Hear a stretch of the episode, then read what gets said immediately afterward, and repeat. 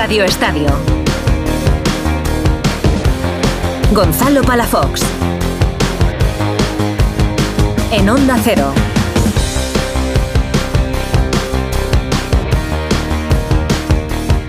¿Qué tal? Buenas noches. Durante las dos próximas horas, hasta la una de la mañana, te vamos a acompañar en esta, espero yo que sea una apasionante sesión nocturna de Radio Estadio.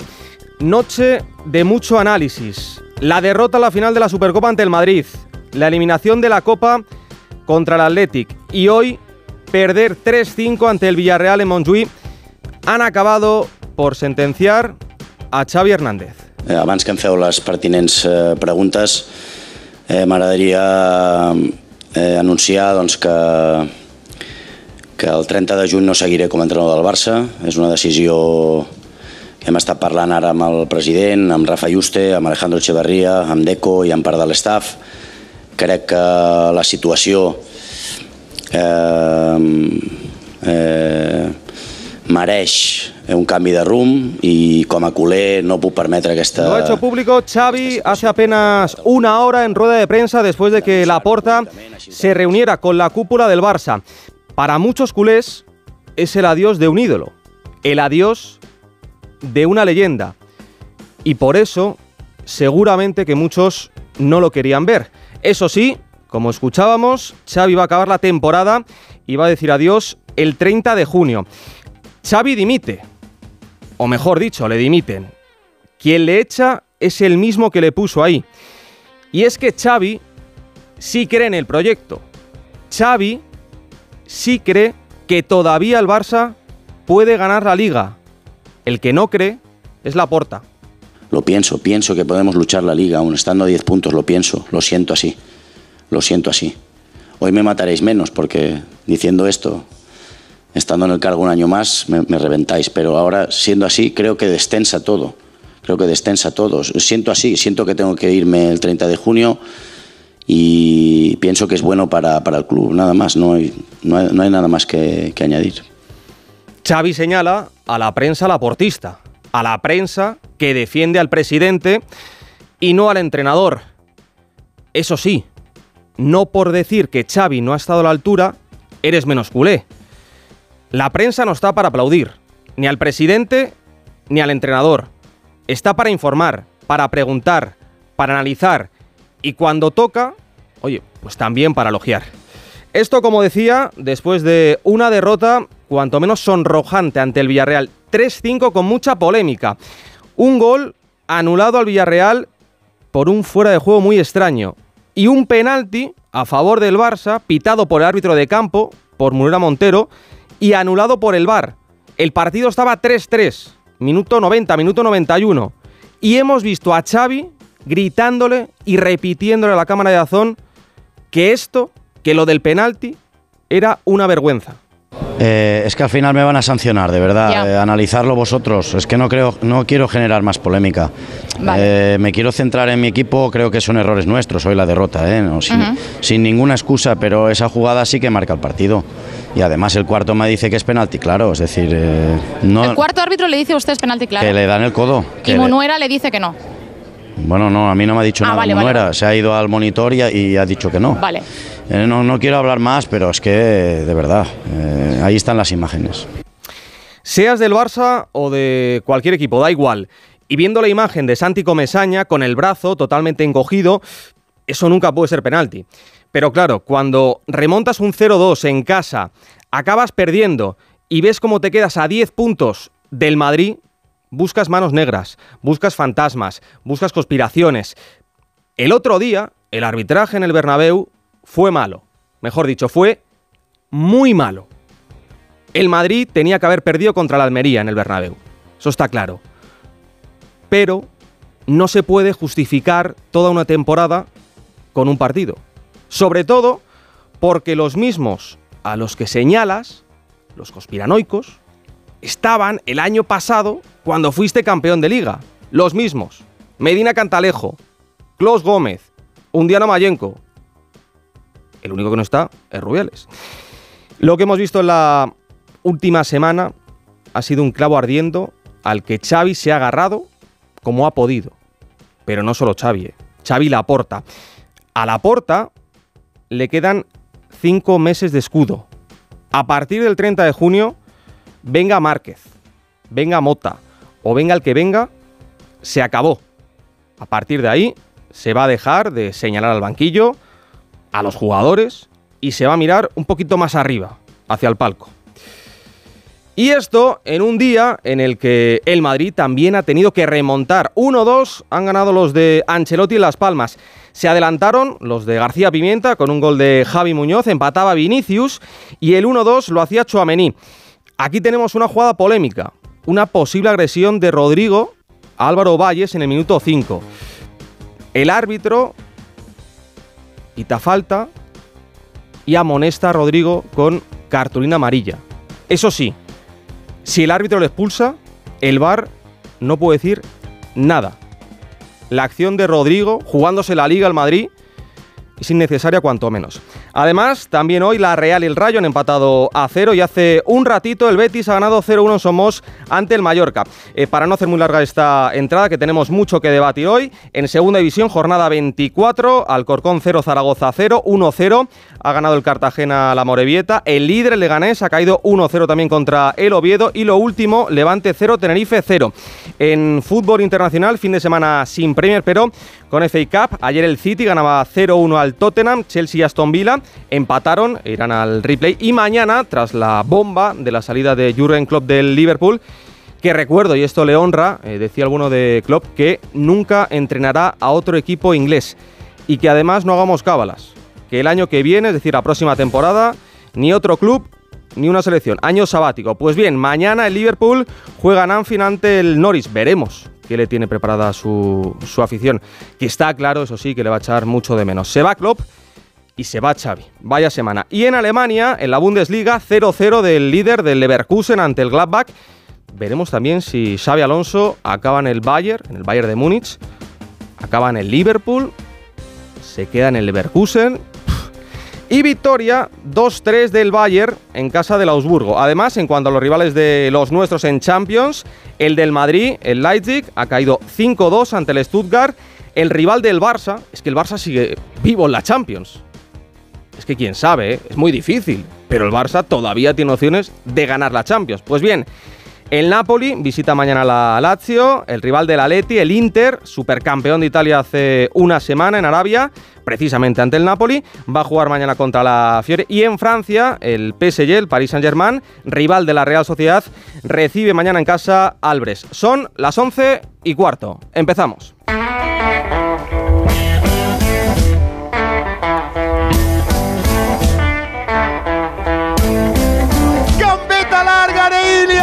Sortea Iñaki Peña y a placer convierte el segundo. Ahora sí, tocado y hundido el campeón. Eh, bueno, cuando la dinámica es negativa, todo te va en contra y ahora, bueno, la épica, la, la heroica necesita el Barça porque se le va la liga.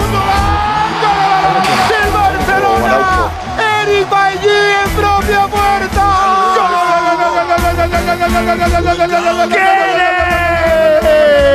El centro chute de Yute. Uy, uy, uy, penalti, penalti.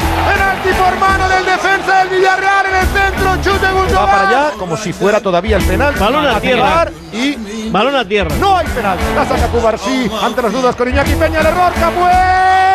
Charlotte. Uy, ahí. No, no. Vamos a ver qué dice. Dice que no. Pero no sé por qué dice que no. Vamos a ver qué. Pero que no. Yo, o que tiene que Mano, verificarse. Vamos a ver, dice que ¿Qué no. ha pitado? ¿Qué ha pitado? ¡Es gol! Yo no, ¿Qué yo ha pitado? al final, ha Estaba abajo, estaba abajo la mano, estaba abajo la mano. Es gol, es gol, es gol. Viene para última jugada. Va el Villarreal, pelota que queda para Morales. Gol. Gol, gol, gol, gol, gol, gol, gol, gol, gol, gol, gol, gol,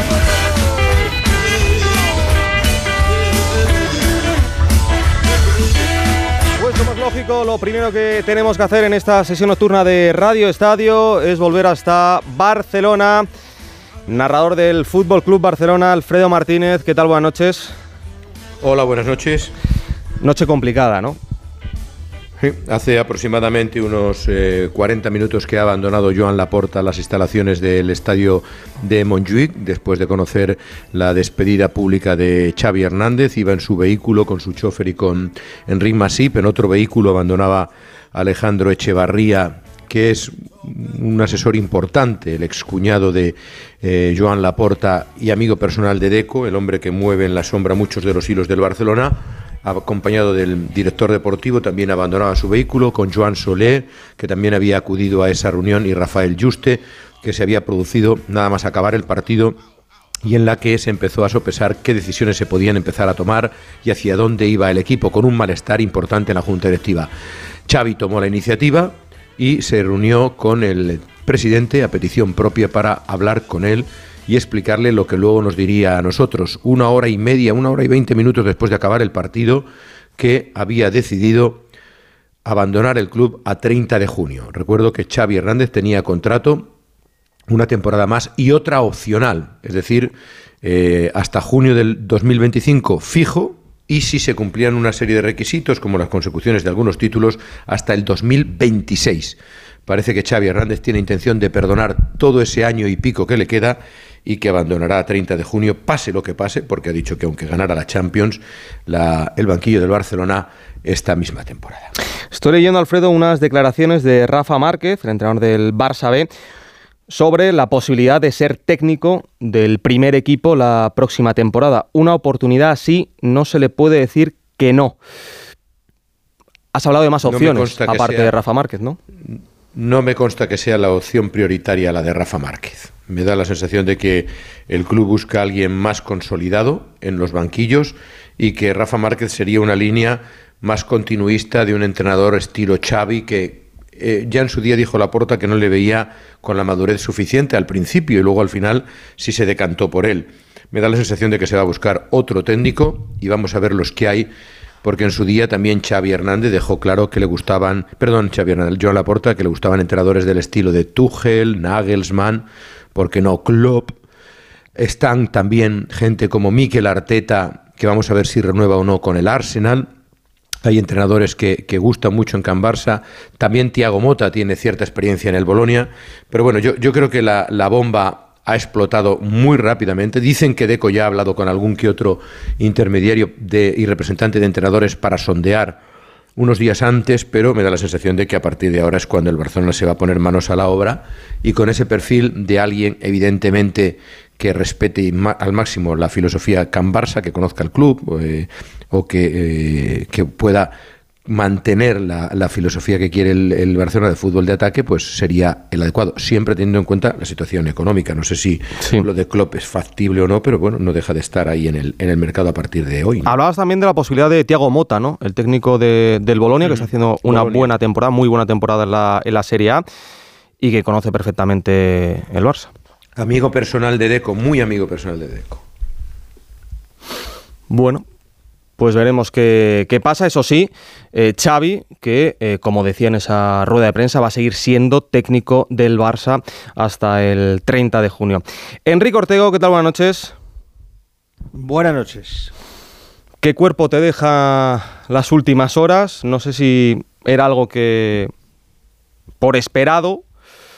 Bueno, lo primero, si era esperado, si tú te esperabas que el Barça pudiera, y en este caso Xavi, anunciar esta decisión y si tú también entiendes que en medio de una temporada se anuncie que, que, el entrenador, que el técnico no va a continuar, eso sí, en cuanto acabe dicha temporada.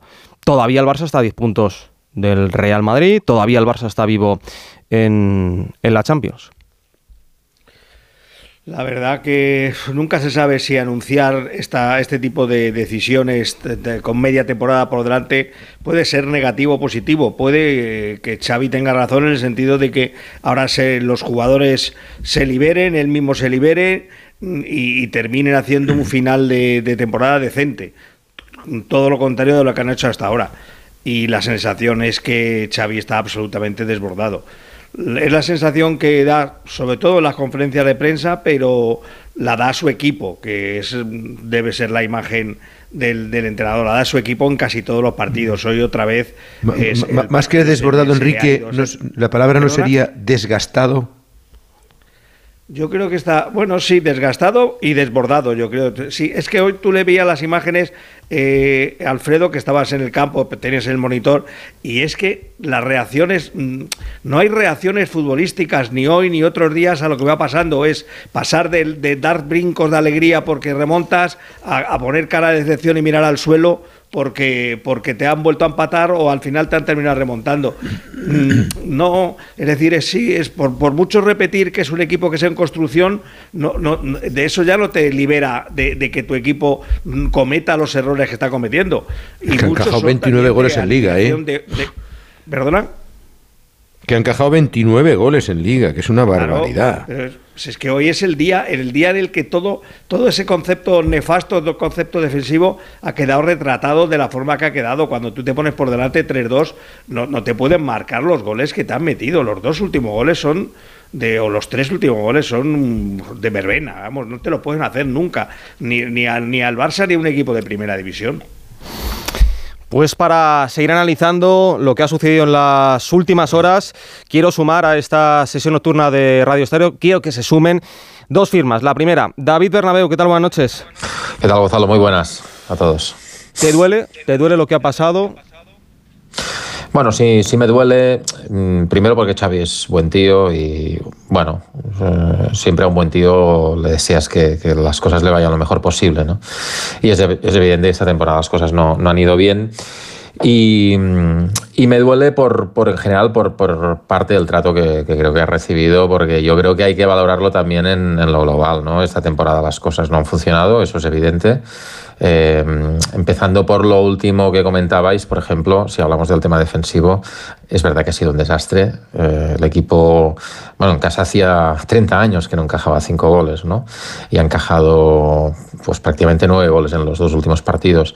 Pero fíjate que estamos hablando de una, de una posición para mí definitiva y vital, que es la del medio centro, que no se ha cubierto bien esta temporada, que se ha cubierto solo con 3 millones y medio de euros de, de inversión, cuando se te, se te acababa de marchar el mejor medio centro de tu historia. ¿no? Esto también explica un poquito y pone en valor, aunque sí es verdad que se ha gastado dinero en otros futbolistas, pero siempre lo he dicho, para mí muchos de ellos sobrevalorados, que evidentemente no te han permitido, a pesar, a pesar del, del, de las 800 millones en palancas después y los más de 200 millones que te has gastado en fichajes, no te han permitido acercarte a las grandes plantillas del continente europeo, especialmente en ataque. Estamos hablando de que sigue tirando del carro un futbolista de 16 años como, como Lamin Yamal. ¿no?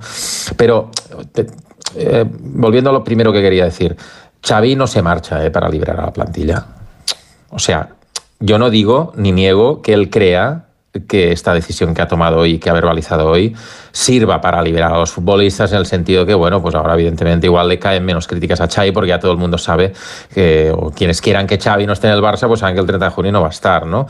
Eh, no digo que él no crea en parte eso, pero él se va y así se lo había manifestado a su familia en los últimos días, eh, porque está harto de un, de un entorno absolutamente eh, eh, irritado desgastado, lleno de, lleno, bueno, de, un entorno irrespirable, esa es la palabra que no me salía, de un entorno irrespirable, como producto básicamente, y esto es opinión mía, ¿eh?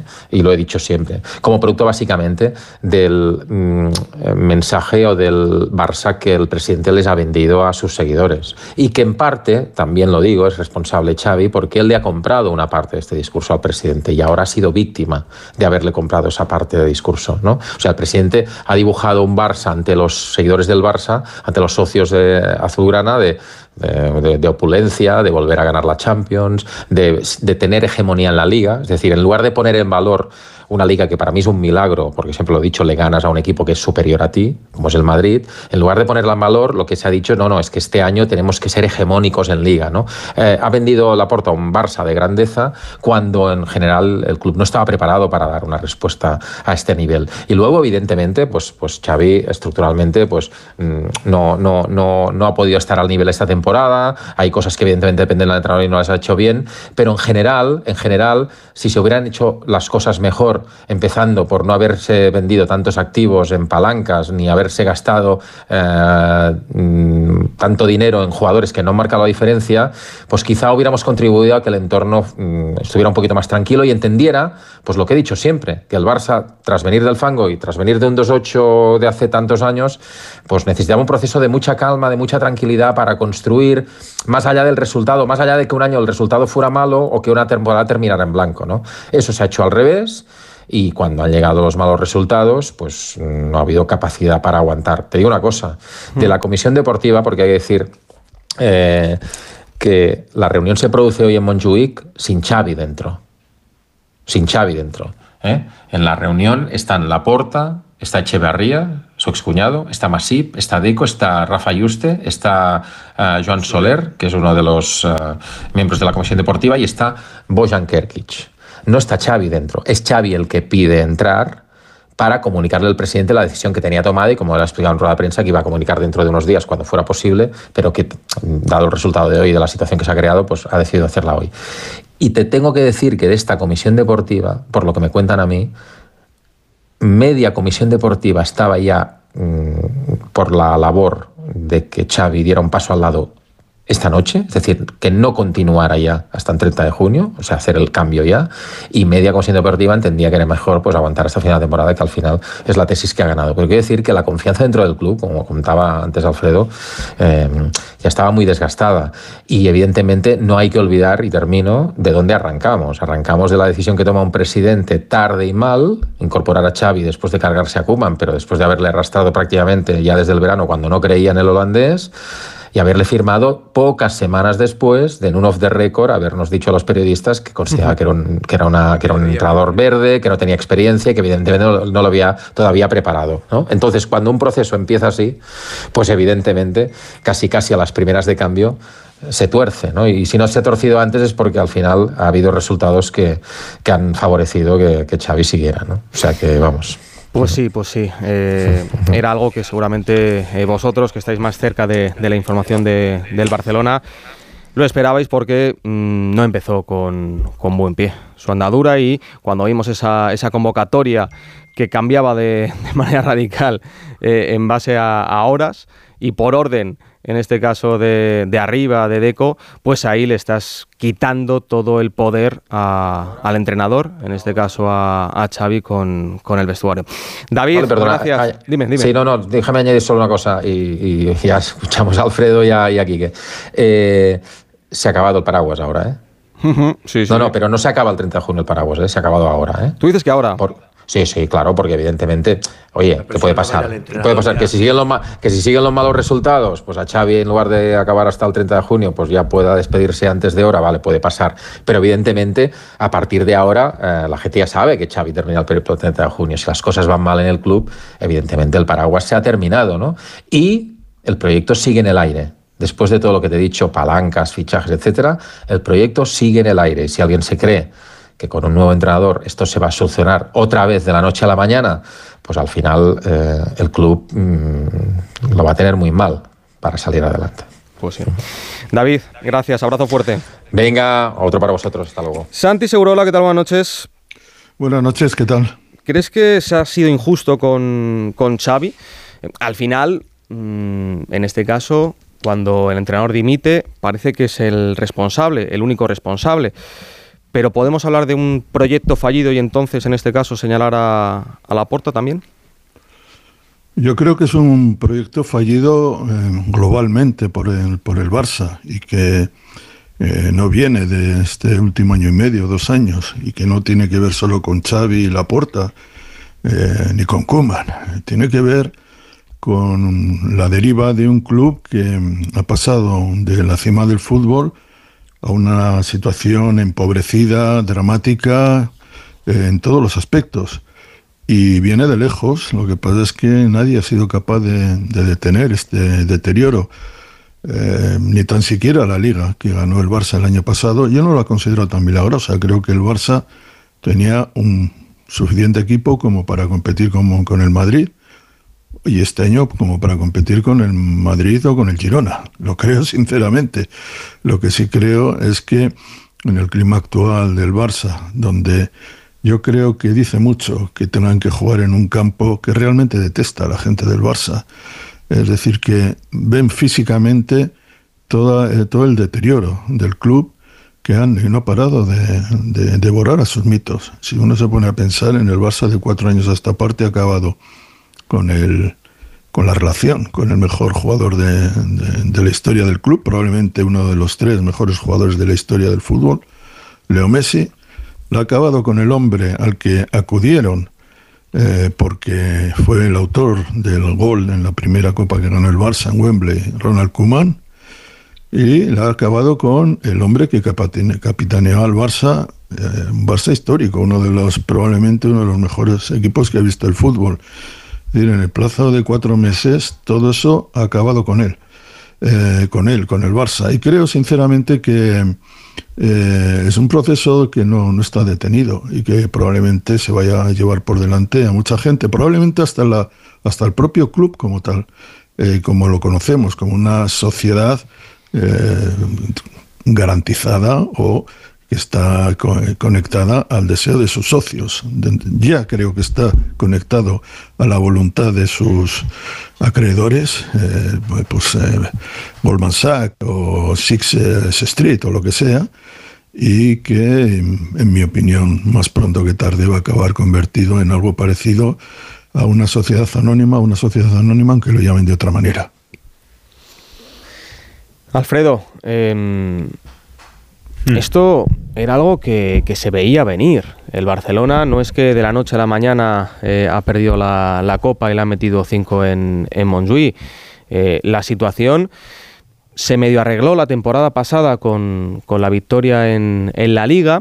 Yo recuerdo esas palabras de, de Araujo después de ganar la, la Supercopa de España en Arabia, hablando de, de nueva era, pero esta temporada no hemos visto ese ADN que recalca tanto Xavi en las ruedas de prensa y luego al final los resultados mandan.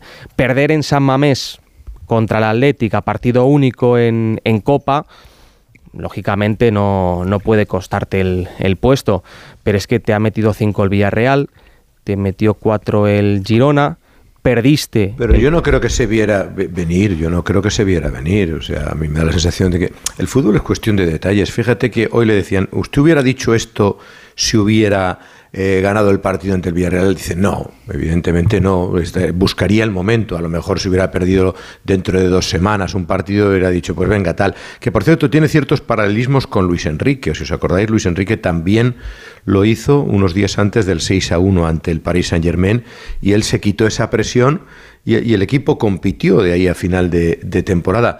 Pero en, San Mamés el Barça tuvo opciones de clasificarse para, para los cuartos, para las semifinales y posiblemente esto no se habría visto venir. Si la Yamal marca alguna de las dos acciones que tiene el mano a mano con el portero, posiblemente esto no habría ocurrido. Si el Barça no se vuelve loco con el 3-3, con el 3-2, perdón, hoy hacia la portería del Villarreal y acaba ganando el partido 3-2, 4-2 o 4-3, como en lógica hubiera sido una vez que se puso el partido así, esto posiblemente no habría pasado. Eh, el fútbol es cuestión de detalles. Lo que sí es verdad es que eh, Xavi eh, estaba muy desgastado, muy dolido. Él, él lo, lo dice Santi, eh, él es uno de los futbolistas más importantes, por no decir, para mí es el futbolista más importante de, de nuestra historia.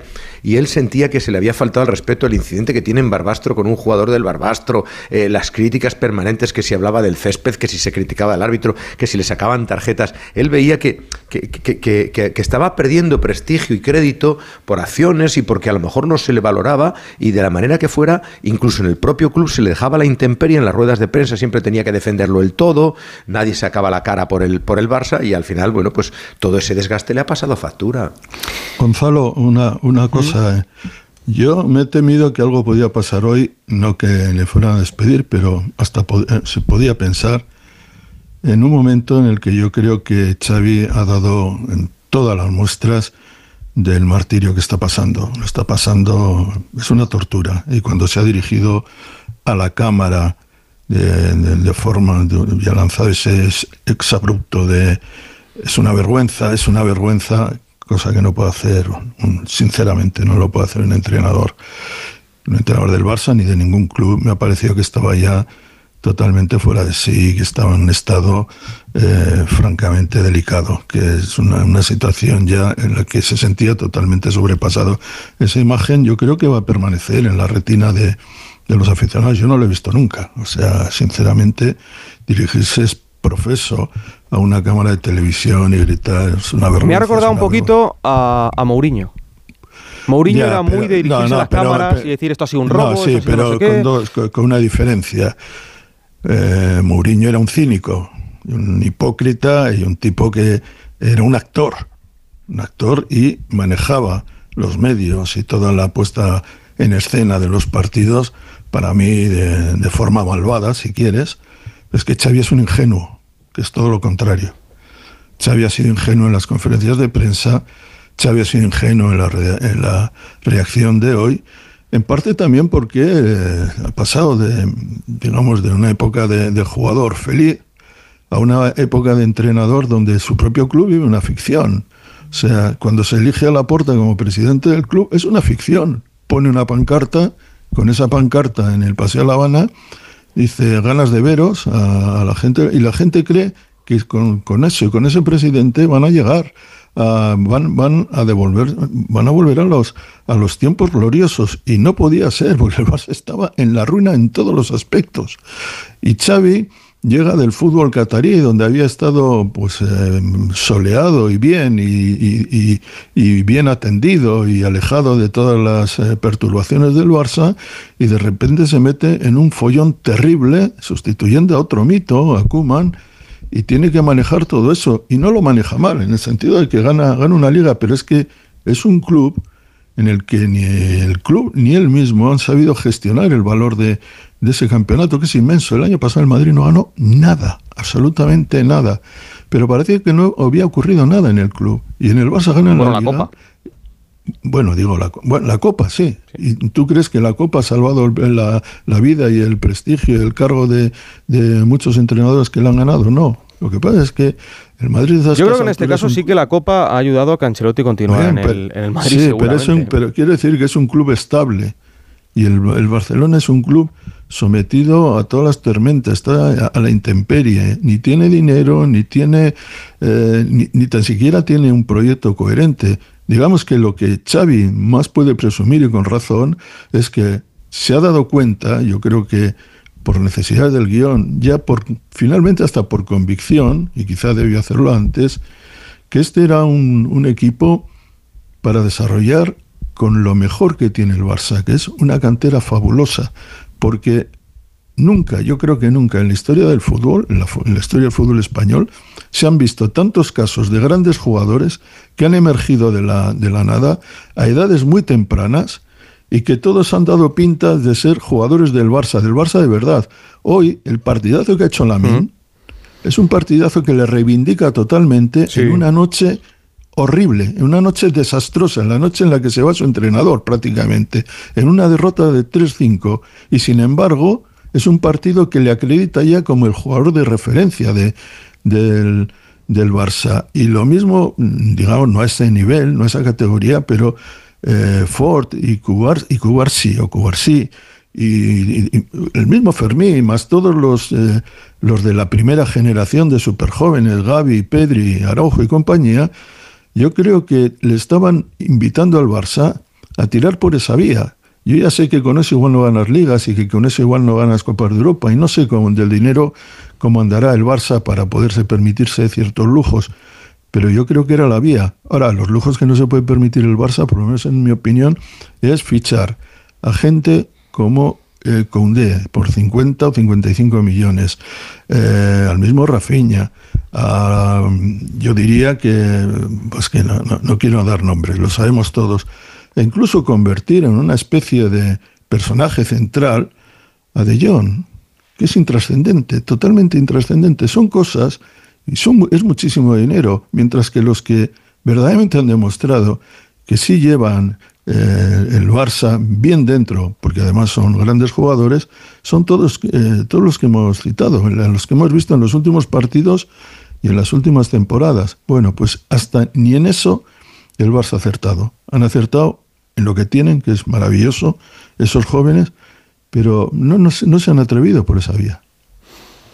Pues tenemos mucho que, que analizar de Xavi, del Barça, de la Porta, de la Liga y también, como es lógico, eh, felicitar al Villarreal que ha ganado hoy 3-5 en Montjuïc ante el Barça después de que le remontaran un 0-2. Es que el Villarreal se ha puesto 0-2. Gica Bambino, Crayoveano, ¿qué tal? Buenas noches. Muy buenas noches, Gon. Enhorabuena, eh, enhorabuena. Eh, muchos thank yous, muchos thank yous, porque la verdad que el equipo se lo merece. Se lo merece por el orgullo que ha demostrado hoy. Pues mira, te va a hacer ilusión esta entrevista. Saludamos a esta hora a un hombre que tiene que estar feliz y eso que ha tenido que sufrir una, una barbaridad en ese minuto 91, cuando con 3-3, 3-3 iba al partido, le han pitado un penalti en contra. Marcelino García Toral, técnico del Villarreal, ¿qué tal? Buenas noches. Ay, buenas noches. ¿Cuántas emociones en tan poco tiempo? Eh, hacía muchísimo que no veíamos un, un partido así. Sí, yo creo que fue bonito para el espectador en general, para los entrenadores, sobre todo para mí, el primer tiempo lo tuvimos muy controlado. Creo que jugamos un gran primer tiempo, salvo quizás los últimos cinco minutos que eh, nos hundimos un poquito más de lo que eh, queríamos. Luego el segundo tiempo empezó muy bien para nosotros con 0-2, pero, pero bueno, el 1-2 y, y la rapidez con que el Barça también posteriormente empató y se puso por delante, nos puso el partido muy difícil, ¿no? El segundo tiempo a partir del, del 2-1 yo creo que fue una montaña rusa, eh, donde eh, se podía prever en un principio la victoria del Barça, pero que luego, sobre todo a raíz del 3-3, vimos a dos equipos que querían ganar y, y bueno, pues la moneda cayó de nuestro lado. Anoche cuando dibujabas el, el partido, cuando soñabas con, con, el encuentro, imposible, ¿no? Esperar marcarle cinco goles al Barça. Sí, sí, sí, totalmente. Te puedo garantizar que, que imposible, ¿no? Bueno, cuando más o menos piensas en el partido que, que vas a poder eh, competir y ganar, era hasta ese minuto 55 eh, luego, a partir de, de, aquí, pues era impredecible y sobre todo cuando el Barça se adelanta en el marcador, que seamos capaces luego nosotros de, si ellos nos metieron tres goles en 11 minutos, no sé si nosotros le metimos tres en, en menos aún. Y, y, bueno, fue mm, bonito, eh, creo que los jugadores se lo merecen, eh, estoy muy orgulloso de ellos, pero a la vez es lo que más contento me, me pone el, el, que hayan logrado esta victoria porque se la merecen por su trabajo diario y porque les va a ayudar muchísimo a creer en sí mismos y, y bueno pues a ver si somos capaces ahora de tener la regularidad competitiva para modificar los resultados que estamos teniendo a lo largo de esta competición. Te he escuchado Mister, en toda... por... Sí. A ver, eh, soy Jica. A ver, ¿por qué tantos altibajos? En este equipo que parece experimentado. Y es un equipo que, que jugaba muy bien y juega muy bien al fútbol cuando quiere. Pero, bueno, yo creo, yo creo que no es cuando quiere. Lo que es que el equipo, a lo largo de la competición, pero sobre todo hablando de lo que a mí me concierne, desde que llegamos nosotros, el equipo encaja gol con demasiada facilidad. Y entonces yo creo que eso eh, genera un estado de, estrés e incertidumbre durante el partido tremendo. Eh, si estás ganando, piensas que te van a meter gol porque normalmente el rival lo hace y además en una cuantía importante, ya casi siempre dos, tres eh, goles por partido. Y, y si el rival se pone por delante, pues ya piensas que, que no vas a, a remontar. Esa es la sensación que yo creo que en muchos partidos tiene el equipo, eso te lleva actuar con inseguridad, con precipitación y a veces, eh, sobre todo, no creyendo en lo que eres, en lo que puedes hacer, en lo que puedes desarrollar, porque sabemos los que hemos jugado y, y ahora como, como entrenador que lo más importante, lo que más cambia el estado de ánimo de cualquier futbolista es la victoria. Y desgraciadamente, pues el Villarreal este año hemos logrado pocas. Eh, te comentaba que has dicho en, rueda de prensa que lo de no ganarle al, al, Barça en Liga, que ya te lo tomabas un poco a, a cachondeo. Bueno, eh, es que es así, ¿no? Eh, hubo partidos, eh, 21, 20 partidos en ganar en, en Liga al Barça y hubo algunos que, que lo tuvimos ganado. Recuerdo uno, precisamente con el Villarreal, que igual Jica también lo recuerda, que ganábamos 2-0 faltando 20 minutos y nos metimos dos goles en propia meta. Sí, sí, sí, me acuerdo perfecto. dos goles en, en- en propia meta y luego eh, en, el, en el descuento nos metió eh, Cés Fábregas el, el, el- el 2-3. El 2-3. sí. Entonces, eh, sí. Y, y bueno, recuerdo otro con el Villarreal también, que tiramos tres tiros al palo. Bueno, partidos donde lo tuvimos ganado con, con el Valencia también, pero que por un motivo u otro siempre de- nos salía cruz, ¿no? Y, bueno, pues rompí rompimos el maleficio, un equipo al que me tocaba dirigir en la final de Copa, que bueno, fue pues un, un momento diferente y extraordinario. Y ahora en Liga, si bueno, te vas a, a jugar contra el Barça en su campo, ganas 0-1, tienes suerte, 1-2 porque tienes mucho acierto y el rival no mejor su día, pero ganar 3-5 pues se escapa de cualquier pensamiento que pudiéramos Sí, tener. ¿no? Eh, al final el, el resultado lo minimiza todo, pero eh, hay dos jugadas polémicas. La primera, el gol anulado a Gerard Moreno por, por fuera de juego. A nosotros nos ha costado mucho eh, entender lo que había pitado el árbitro, lo que había pitado Munera Montero. Y luego la segunda, el penalti de, de Cuenca. En este caso, sí entra el VAR. Quiero que escuches porque acaba de salir ese audio, esa conversación entre el árbitro de campo y el árbitro de, de VAR. Aquí Santiago, te recomiendo un on-field review porque en nuestra opinión el brazo de Santi Comeisaña está totalmente pegado al cuerpo. Te voy a poner dos cámaras, la reverse left y luego te pondré la de gol. Para que luego tomes tu propia decisión. Dejas la pared hasta que le pinche la tele.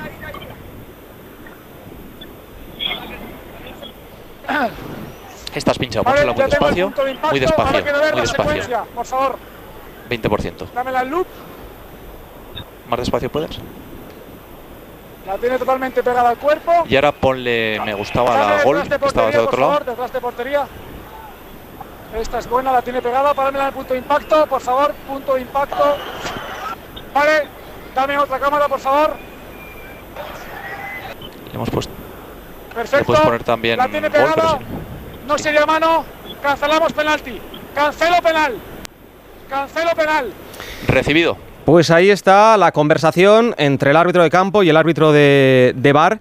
Eh, ¿Crees que sería mejor tanto para el aficionado como para vosotros que no solamente escucháramos estas jugadas, sino que, por ejemplo, también escucháramos por qué se os ha anulado ese, ese gol, ese primer gol? Bueno, no sé.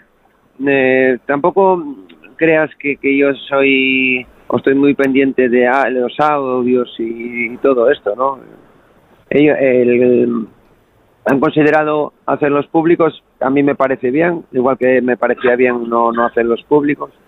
Lo que es indudable es que lo lógico es que entre el VAR en nuestra jugada, porque porque es que no, no es penalti.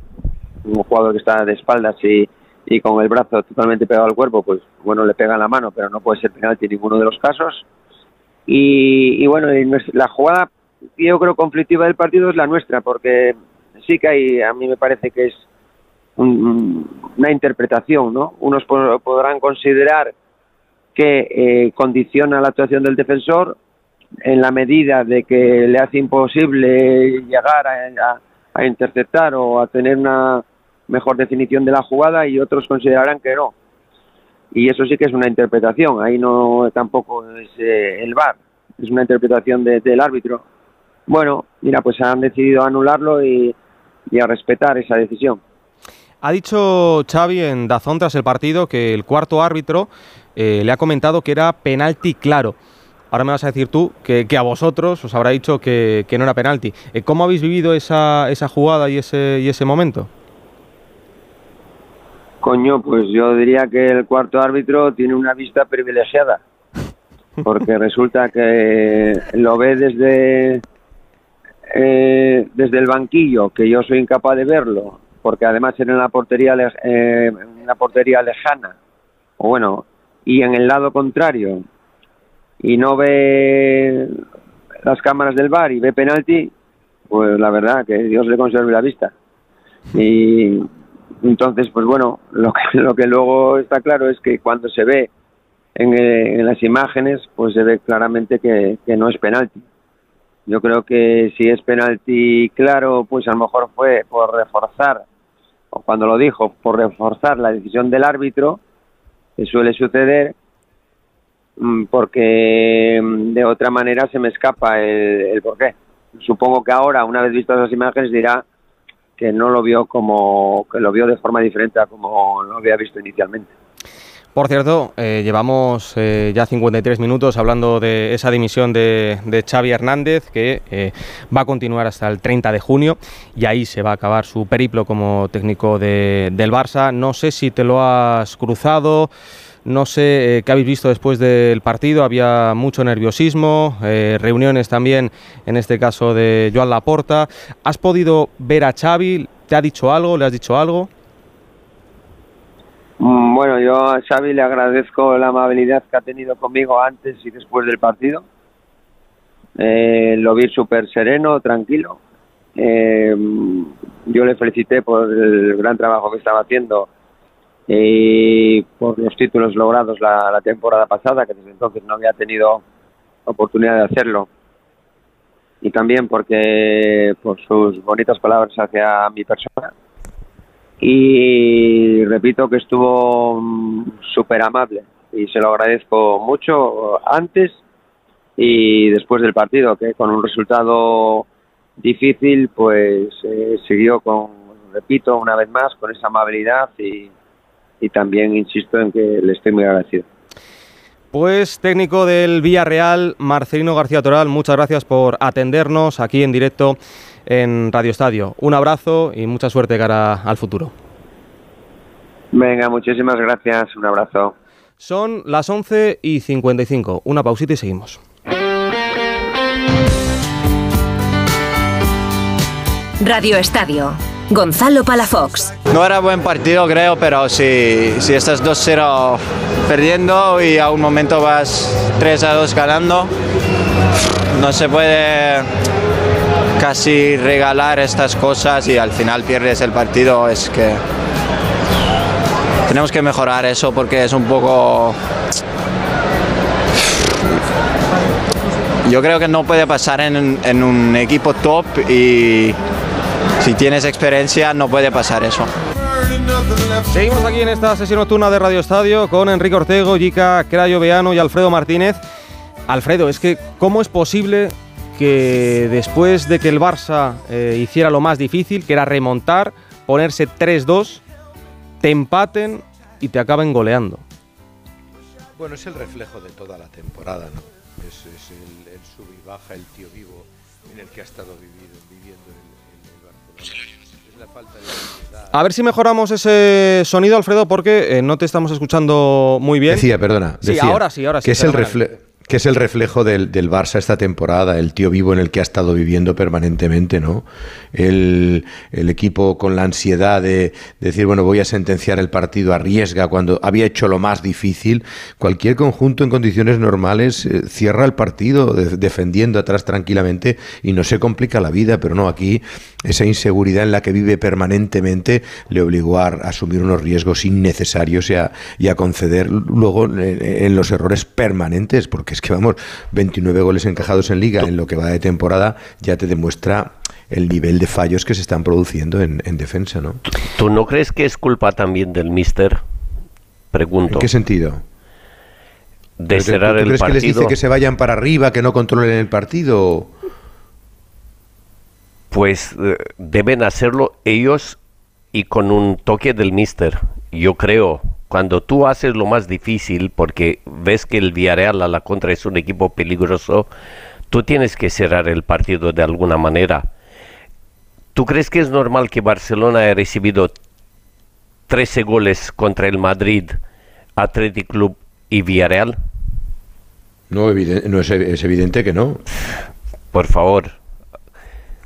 Y Pero eso, te pregunto, tú- tú con todo crees el cariño tú que te crees- tengo, ¿Tú, te crees que, Xavi, tiene culpa de que Cancelo? ¿Tú crees que Xavi tiene la culpa de que Cancelo Y de meta un Araujo. ahí que deja solo a Y, y- y ¿Eh? Araujo en el, en el tercero o cuarto gol se queda retratado en el de Sorlot, el cuarto. Mm. Porque despeja hacia adentro. Mira la jugada. Es un Sí, pero- pero yo- cúmulo yo de creo que son fallos de jugadores. Irreal, irreal. Alfredo. No, no, que yo, yo, yo tengo claro que son fallos de jugadores, son fallos puntuales. Es que Cundé eh, comete una cantidad de errores a lo largo de la temporada que, que- no es normal, está, está eh, incurriendo en fallos permanentes que penalizan muy grave. Y como él, el resto de la defensa, fíjate tú, Cancelo, Cancelo llega, arriesga en demasía, se confía y le deja la pelota claramente a favor de, de Acomac, que- que no tiene más que sortear al portero y marcar. Luego también está Iñaki Peña, que no para ni un taxi, o sea, es que el portero de Barcelona este año está teniendo muy mala fortuna, pero no está haciendo olvidar a Ter Stegen y ca- cada vez que le llegan a puerta es un gol prácticamente. Es que Sorlot casi el último lo marca sin querer, el cuarto. Sí, No sí, sé, es verdad, yo- porque además hay que decir una cosa, Alfredo. Eh, si, si Iñaki Peña pone el ba- el- el- la mano entre el balón y el césped, el gol no es legal. Pero como intenta palmear el balón, ahí le da la oportunidad al, jugador de- del Villarreal para, para que marque. Quique, eh, no sé cómo lo ves, si piensas que es eh, responsabilidad de Xavi, si son los jugadores, si es un, cúmulo de cosas. Por supuesto que hay que dividir la culpa entre el entrenador y los jugadores. Los errores, los errores individuales de los jugadores se ven, porque como el de Cancelo de hoy o el de Araujo, se ven. Pero los colectivos de- del entrenador son más difíciles de ver.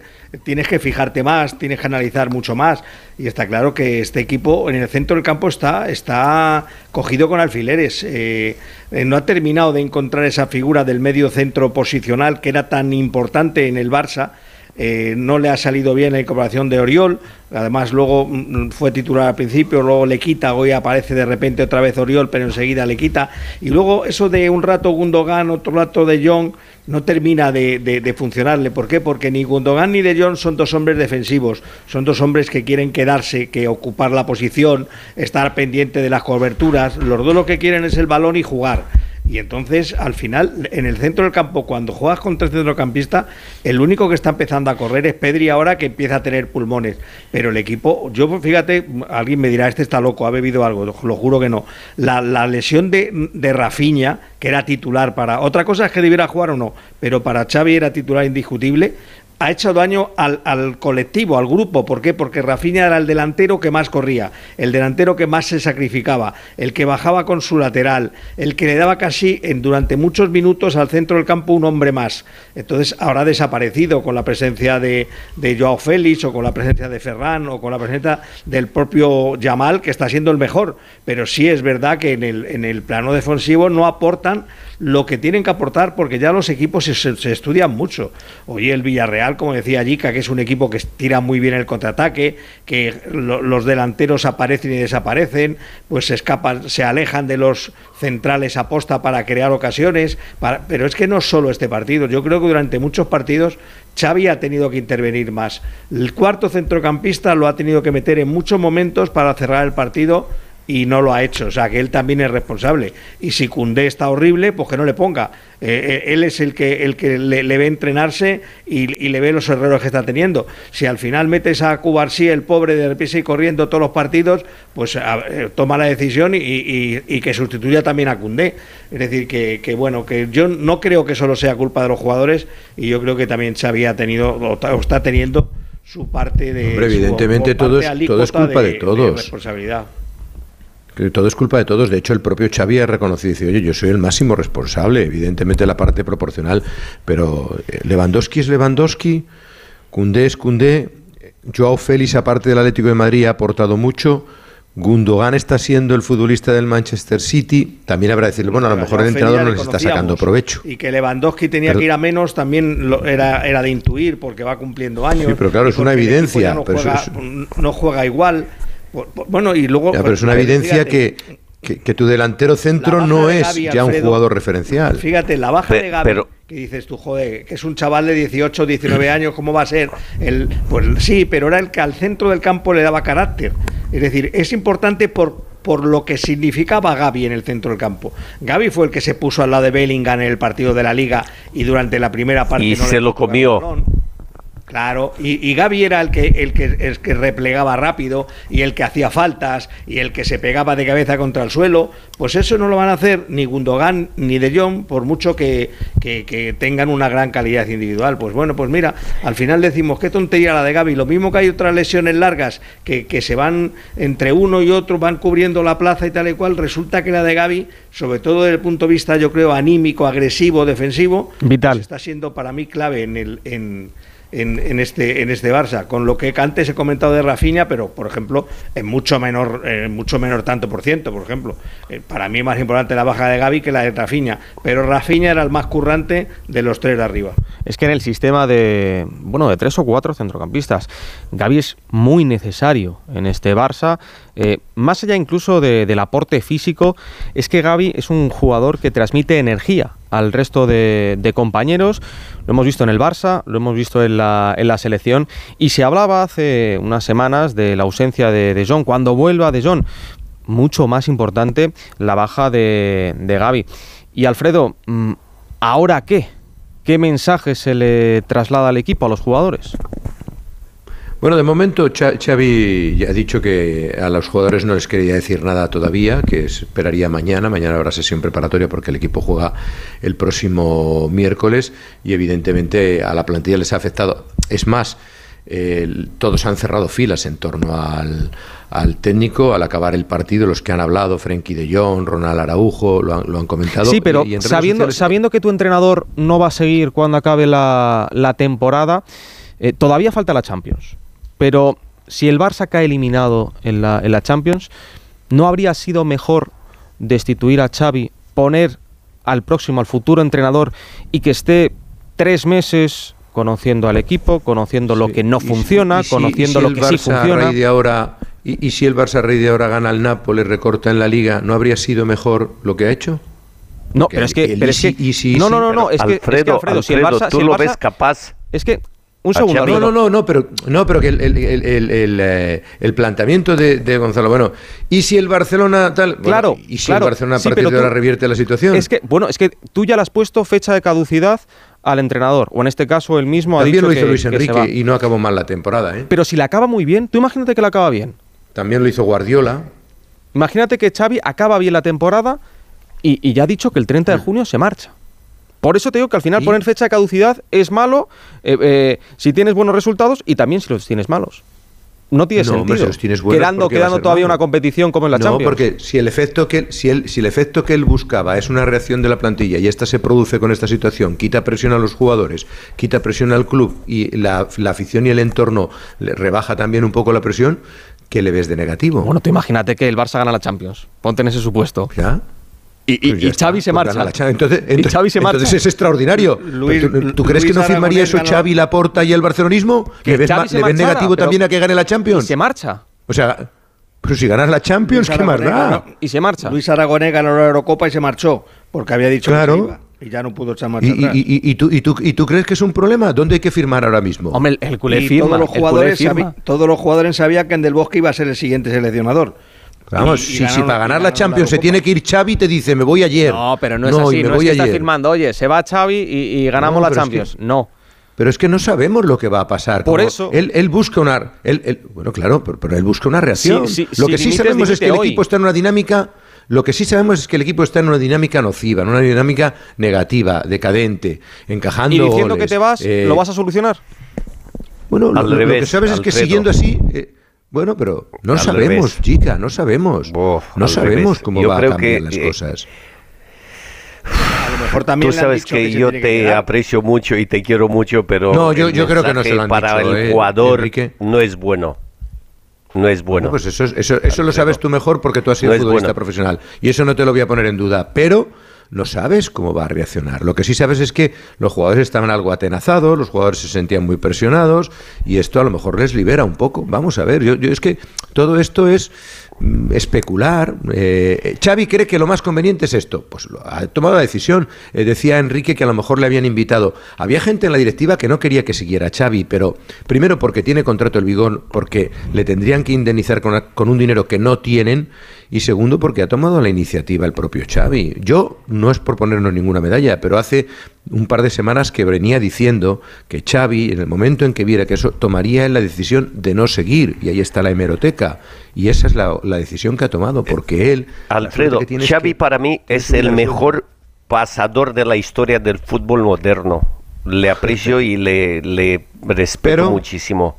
Pero ahora mismo no está para entrenar al Barcelona. Y te lo digo de corazón. No está. Bueno, ha ganado una El liga. ha Barcelona es un liga, equipo ¿eh? ahora mismo a la deriva. Y no va a ganar la Champions, si tú lo sabes igual que yo. No, no, no, lo no, va que, a ganar. Que, que tiene muy pocas opciones de ganar la Champions, lo, lo- lo queremos todos, lo queremos absolutamente todos, que es, que es casi casi imposible, pero bueno, nunca se ha visto, se han visto cosas muy complicadas, ¿eh? que ha ganado una Champions, un Chelsea que estaba más que perdido, un Madrid que estaba eh, fatal Sí, en la con liga, Di o sea, que nunca sabes sí, esas cosas. sí, el Chelsea, sí. Por eso te digo que eso que eso pueden, pueden pasar muchas, muchas cosas. Yo, yo eso es aventurarse. No sabes cómo va a reaccionar la gente. Es verdad que es una plantilla joven en algunos casos, que eso sí puede decir, oye, mira, hoy Gaby ponía, dice, siempre a muerte contigo, mister. No sabes un chaval como Lamin Yamal que siente el respaldo del entrenador, de Pau Cubarsí, cómo van a reaccionar. Porque los veteranos, bueno, te han demostrado que en algún caso algunos de ellos tampoco han sabido estar a la altura de las circunstancias en un momento delicado, con lo cual a peor no va a ser fácil que vayan, ¿no? Día largo, ¿no, Alfredo? Muy largo. Ha sido muy largo.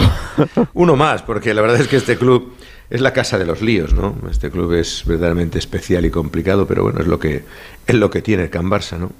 Bueno, pues esperemos que, que la próxima semana, las próximas semanas y los próximos meses sean un poquito más relajados en. No, ya sabes tú que en este club siempre hay algo que, que genera noticias. Es, es un club capaz de generar infinidad de información permanentemente y llegará un entrenador. Por cierto, no me ha parecido de buen gusto lo que ha hecho Márquez hoy, ¿eh? Eh, dejarse querer tan abiertamente. Es una oportunidad que tal y que cual no se puede dejar pasar. Yo creo que no era el día. ¿no? Ni a mí. Ni a mí. ¿Verdad? No, me, Sí. me preguntan y tal. Como se ofrece, sí. Para. no. No es, no es justo. categoría. No era el día. Exacto. Y no lo necesita. No, no, no, no. No, no es el día. O sea, hoy es el día de Xavi, no es el día de que él se postule ya. Si ya sabemos que está postulado ahí, ya. si sabemos que es, Pero ya sabemos que es el entrenador del Barça. ¿eh? No hace falta que digas yo estoy aquí. Si el club ya lo sabe, pero no eres opción ahora mismo. Y hay que decírselo así claramente. Hay otra serie de nombres y, y se empezará a mover. Luego vamos a ver la. ¿Qué os parecería Klopp? Klopp ha dicho que eh, la próxima temporada no va a entrenar.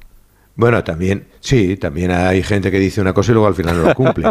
Klopp no estaría mal, ¿eh? Lo Klopp no estaría mal. Vamos. Eso te digo que. No, lo normal es que lo que dices tú, que Klopp se tome un año sabático porque se lo puede permitir. Pero dices, oye, Mourinho no, ¿no? Mourinho no, Barça. Alfredo. Pues yo creo que no. Creo que no, ¿eh? Que Y yo, y yo tampoco. Bueno. Estás bien informado, Jic. Hombre, Alfredo, por favor. Te, te dejamos descansar que llevas un trote importante encima. Abrazo muy fuerte. Bueno. Otro para todos. Buenas noches. Hasta mañana. Una pausita y seguimos.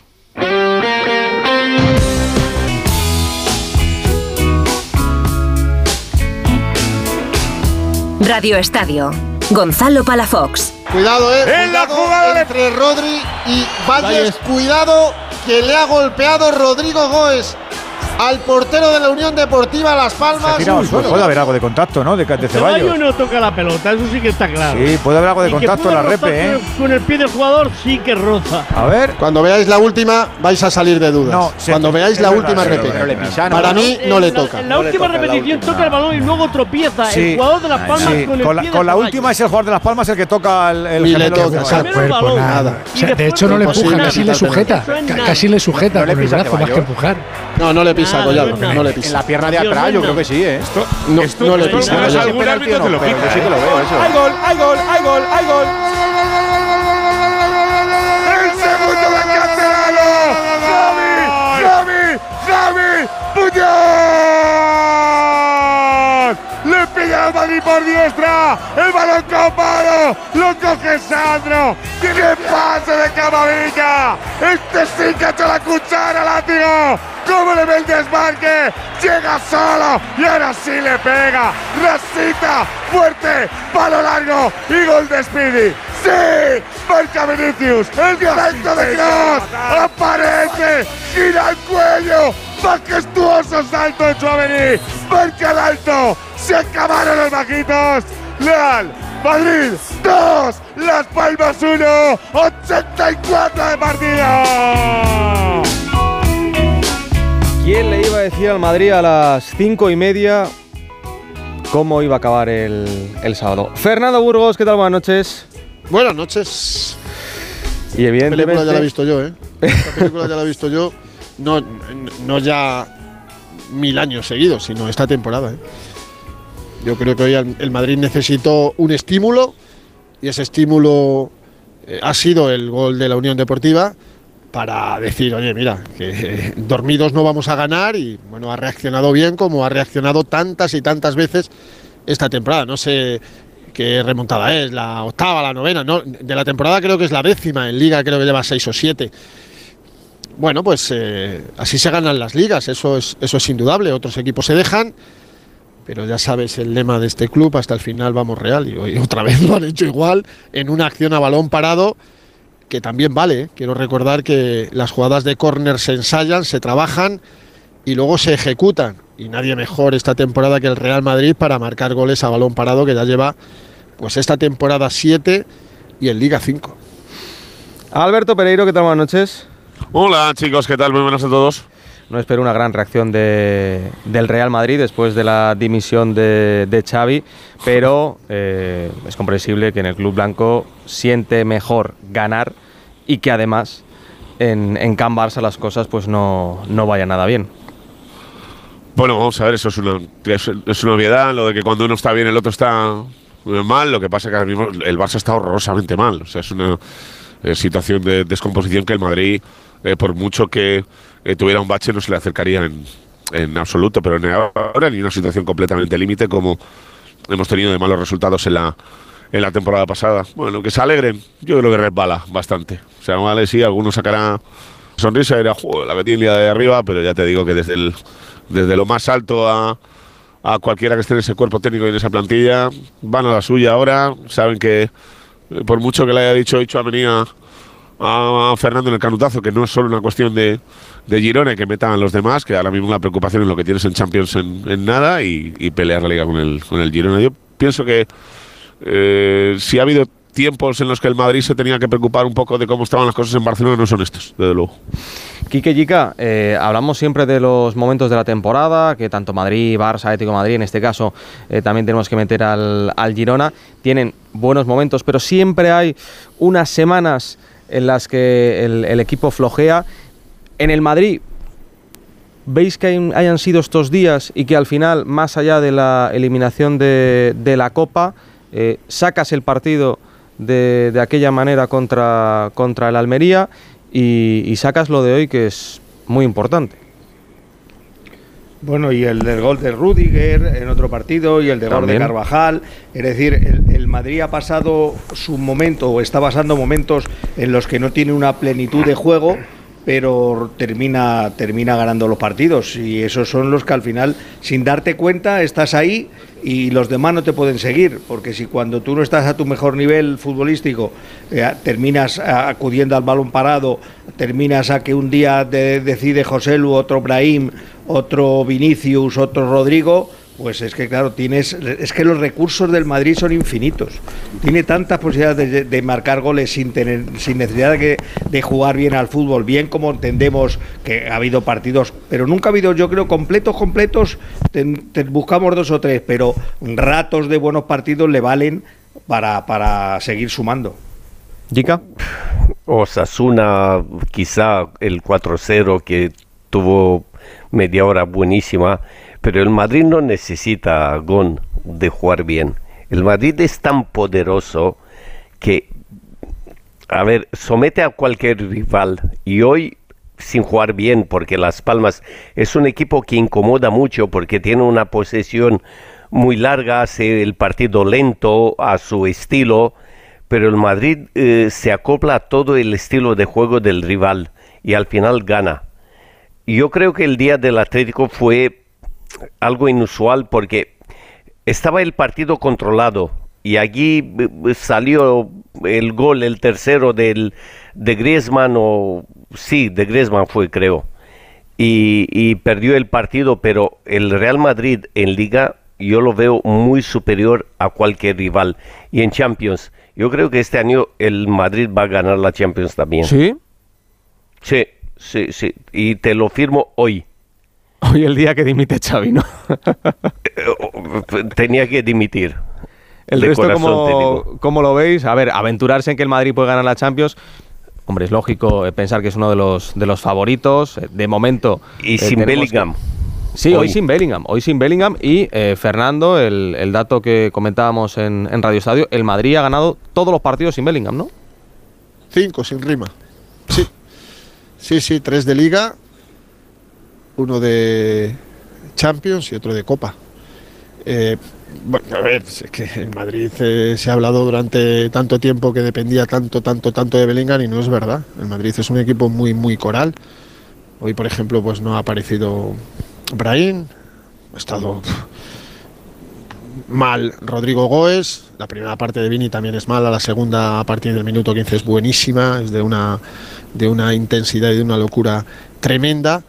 Y, y sí, bueno, con lesiones, si, si es que lo, lo más meritorio del Madrid para mí de toda la temporada es cuando con 8 o 9 lesionados el Madrid ha sacado los partidos adelante con la unidad B y en ocasiones alguno diría con la unidad C.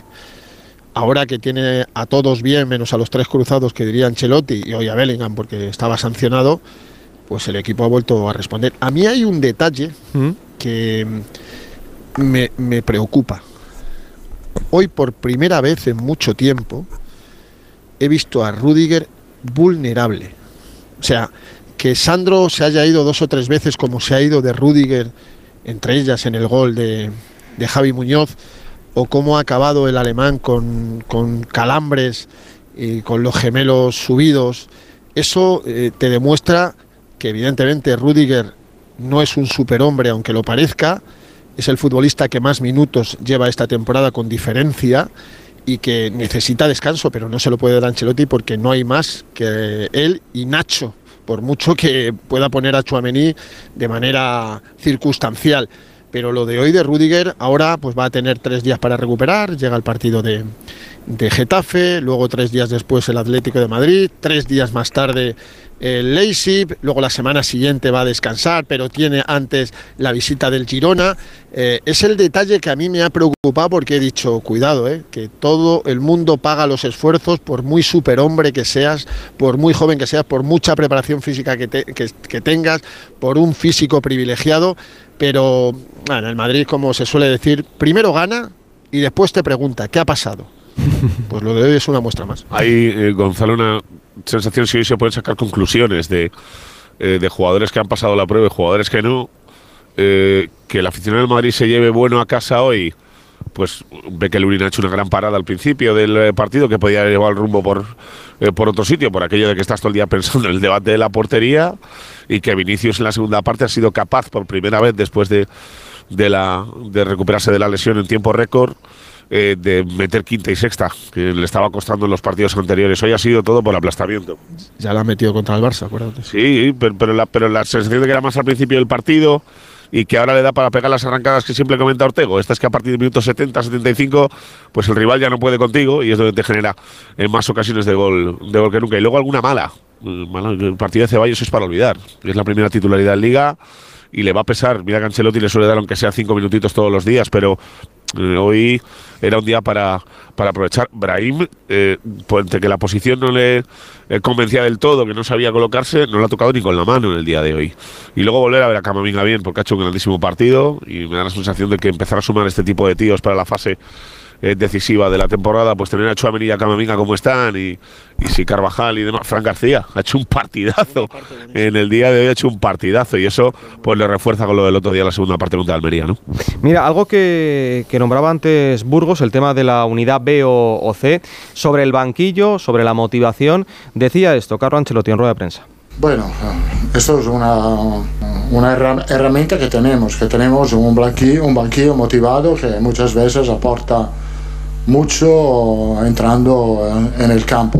Esto es una herramienta que tenemos, la verdad es que nos gustaría eh, to- tomar ventaja, disfrutar un poco más de las transiciones, eh, no siempre puede pasar.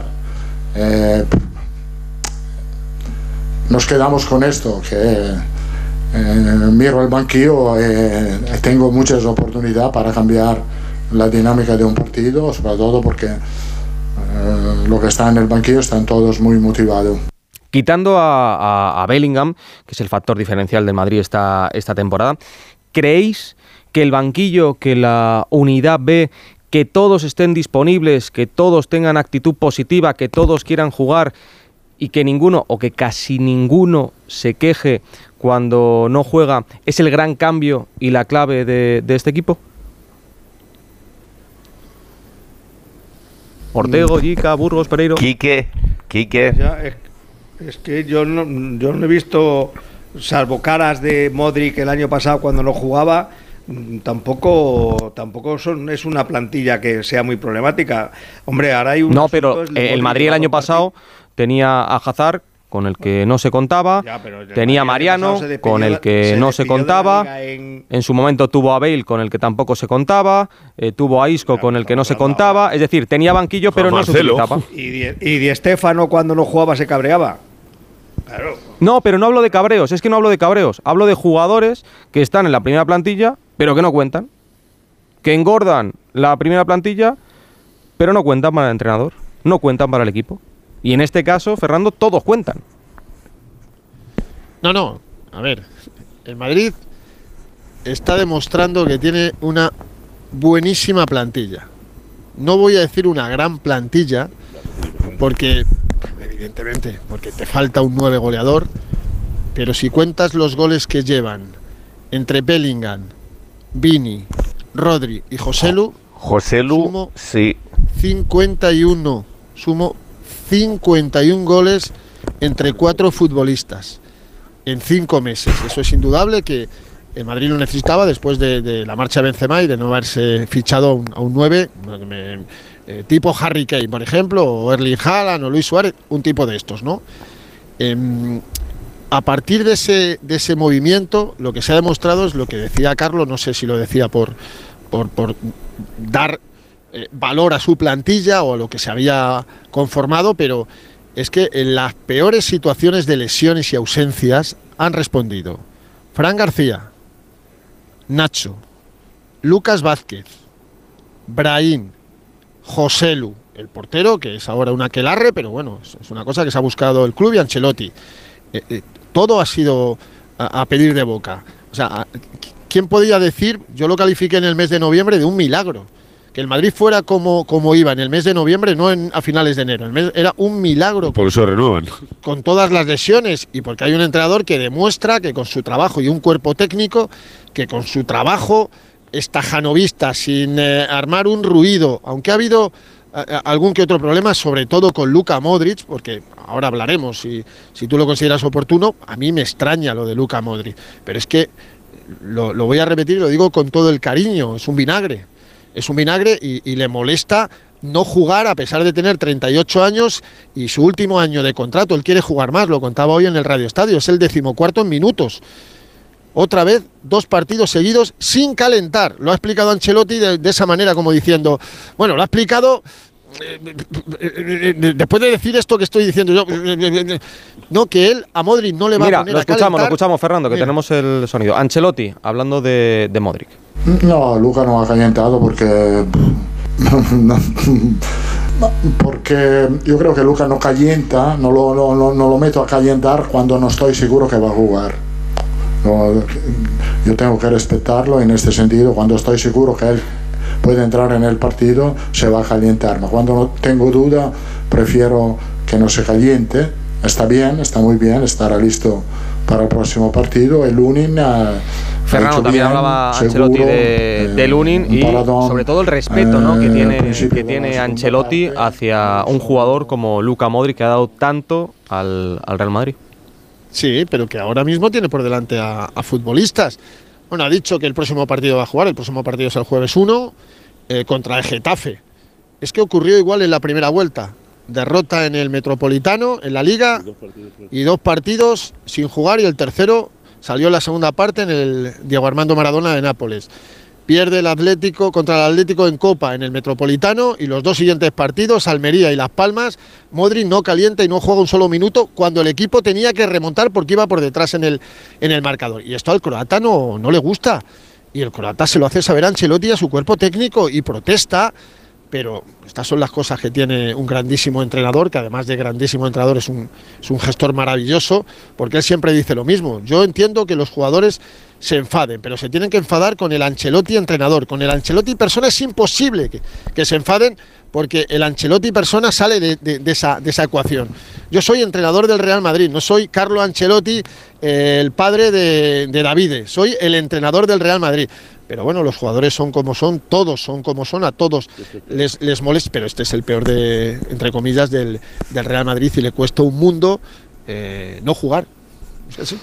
Es normal, es un jugador que estaba eh, acostumbrado a jugarlo eh, absolutamente Bueno, todo. pero Gonzalo es normal también si lo entendemos desde la perspectiva de su manera de explicarlo, como lo hizo en la última vez que se marchó con Croacia, donde dice que a él se le prometieron una serie de cosas que no están pasando. O sea, ahí sí puedes eh, decidir mosquearte porque ves que te han troleado, una palabra que yo no creo que fuera tan tajante en el momento de renovar, pero bueno, es lo que sacó eh, Modric de aquella conversación, tanto con el presidente del Madrid como con el, el que es su entrenador ahora mismo. Yo no creo que nadie le asegurara un estatus parecido al que tenía la temporada pasada, Eh, pero bueno, le está en su perfecto derecho, uno de enfadarse y dos de tal, pero lo tienen que bueno, y si no lo entiende, para muestra un botón. Es que creo que están todos los centrocampistas del Madrid por delante de él. O sea, y hoy se ha visto con Ceballos, ha sido titular.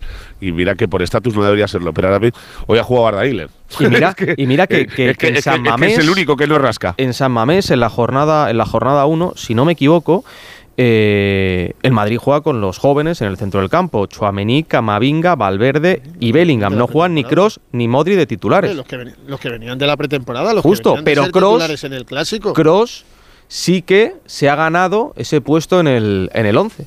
Y ahora el debate está Chuamení Camavinga. Por lo tanto, si Modric tuviese el nivel de otras temporadas, perfectamente podría estar jugando de, de titular. Esto es meritocracia. Pero un jugador nunca lo entenderá, Gon. Y más uno de esos, Jica. Sí, pero tú estás Y- viendo y cómo más Kroos, uno de esos que ha sido que tan que grande. Tiene, que tiene cinco años menos que tú, pero Cross sí que es ya, ya, ya, pero un jugador nunca lo entenderá.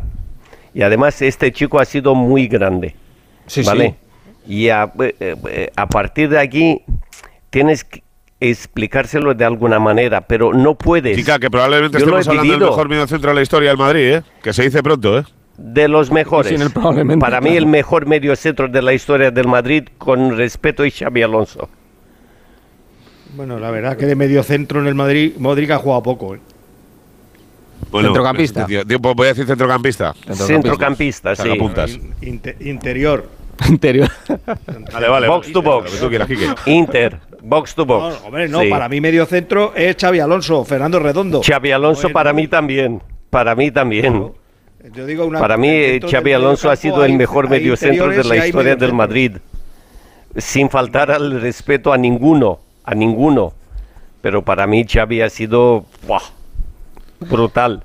Tranquilo, que Maquelele no se va a enfadar, Jica, tú tranquilo. Maquelele también es medio centro. No, y, y ni, y ni, ni Fober, ni... Y, y Las Diarra también También medio centro, ¿no? y Mamadou Diarra también medio centro. Y Diarra. Mamadou Diarra también medio La madre que lo... Mí, por rendimiento y por título, Y las y compañía, los sí. dos mejores centrocampistas en la historia del Real Madrid, 122 años, por rendimiento y títulos y por dinero que costaron, son Luca Modric y Toni Kroos. Eh, fíjate que a nosotros, sobre Fíjate todo, este Casemiro. sobre todo a los clásicos, nos gustaba Casemiro también era medio centro. nos gustaba También, defensivo. nos gustaba Martín Vázquez, nos gustaba Janko Jankovic, nos gustaba Fernando Redondo. O sea, que estos dos lleven 10 años, en el caso de Modric más, con este rendimiento, ganando los títulos que han ganado estos tipos. Veintitantos. Modric creo que lleva 24 y Toni Kroos 22, una barbaridad. Eh, con el rendimiento son los, do- los dos mejores, pero vamos, te lo dice cualquier madridista que hay Sí, por por- datos, esto no es una cuestión de gusto, porque para mí gusto es el mejor centrocampista de la historia de Madrid, es Michel y Rafa Martín Vázquez, a, a los que yo vi hacer cosas que no le había visto a nadie hasta que llegaron estos dos. Decía Jica. No, no, estoy de acuerdo, estoy de acuerdo. Por título seguro, seguro han sido dos cracks. Lo que pasa que yo me quedo con Xavi porque ha sido un jugador que para mí ha marcado una época en el Madrid, una época y en la selección. Pues dicho queda, son opiniones, todas válidas.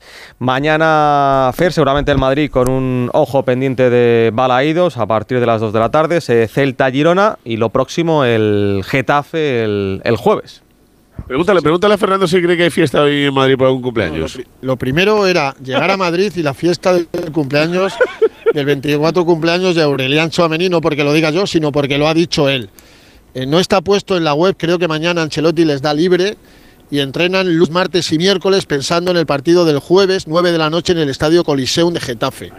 Eh, pero lo, primero es la celebración de Aurelian Chouameni, que además ha marcado su segundo gol de la temporada de cabeza, como hizo en Montilivi, pero yo creo que el Madrid, eh, con todo el respeto a todo el mundo, está muy preocupado en él. Ahora llegan tres partidos antes de, la Champions contra el Leipzig importantísimos, que son Getafe, que es un equipo en casa durísimo, el Atlético de Madrid y el Girona en casa en seis días, esos dos partidos, domingo 4 y sábado 10, juega el Madrid en casa contra el Atlético de Madrid, contra el Girona, ya no te digo si los saca, y evidentemente yo no sé si es favorito para ganar la Champions, no lo sé, pero que la va a competir, eso te lo digo yo, que la va a competir y muy mal se tiene que dar para que el Madrid no, no esté en semifinales. A partir de ahí puede pasar evidentemente cualquier cosa, hay muchas circunstancias.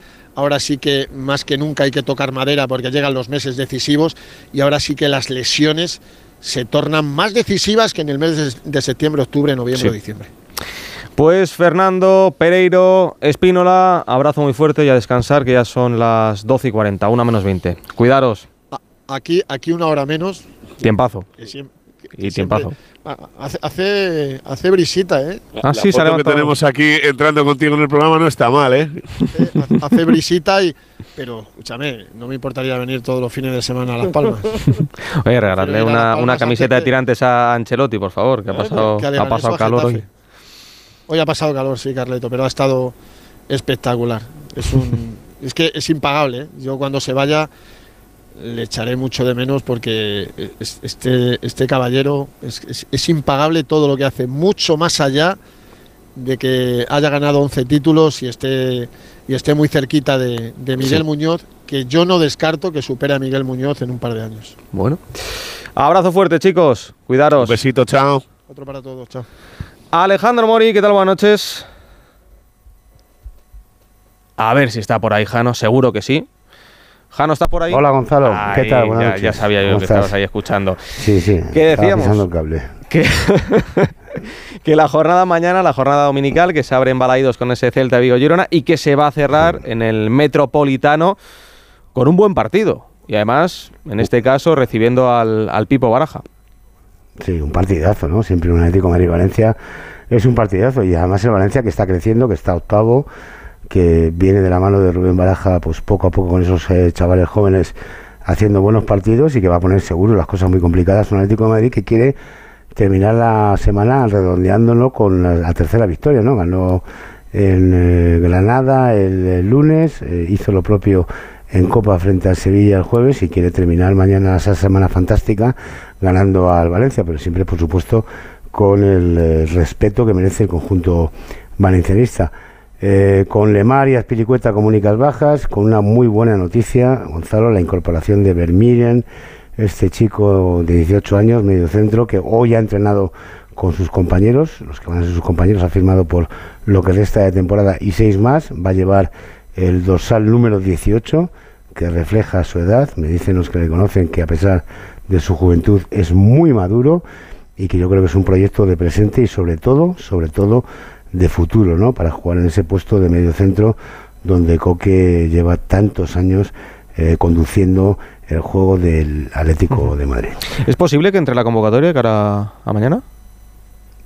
Pues mira, la convocatoria se va a conocer mañana por la mañana. Yo estoy seguro, sin, sin saber nada, ¿eh? estoy seguro que va a entrar. Ah. ¿Por qué? Porque conozco un poquito a Simeone, le han traído un juguete nuevo y querrá, querrá mostrarlo. Otra cosa es que juegue o no. Y, bueno, si la cosa se da bien, lo mismo mm, juega unos minutos.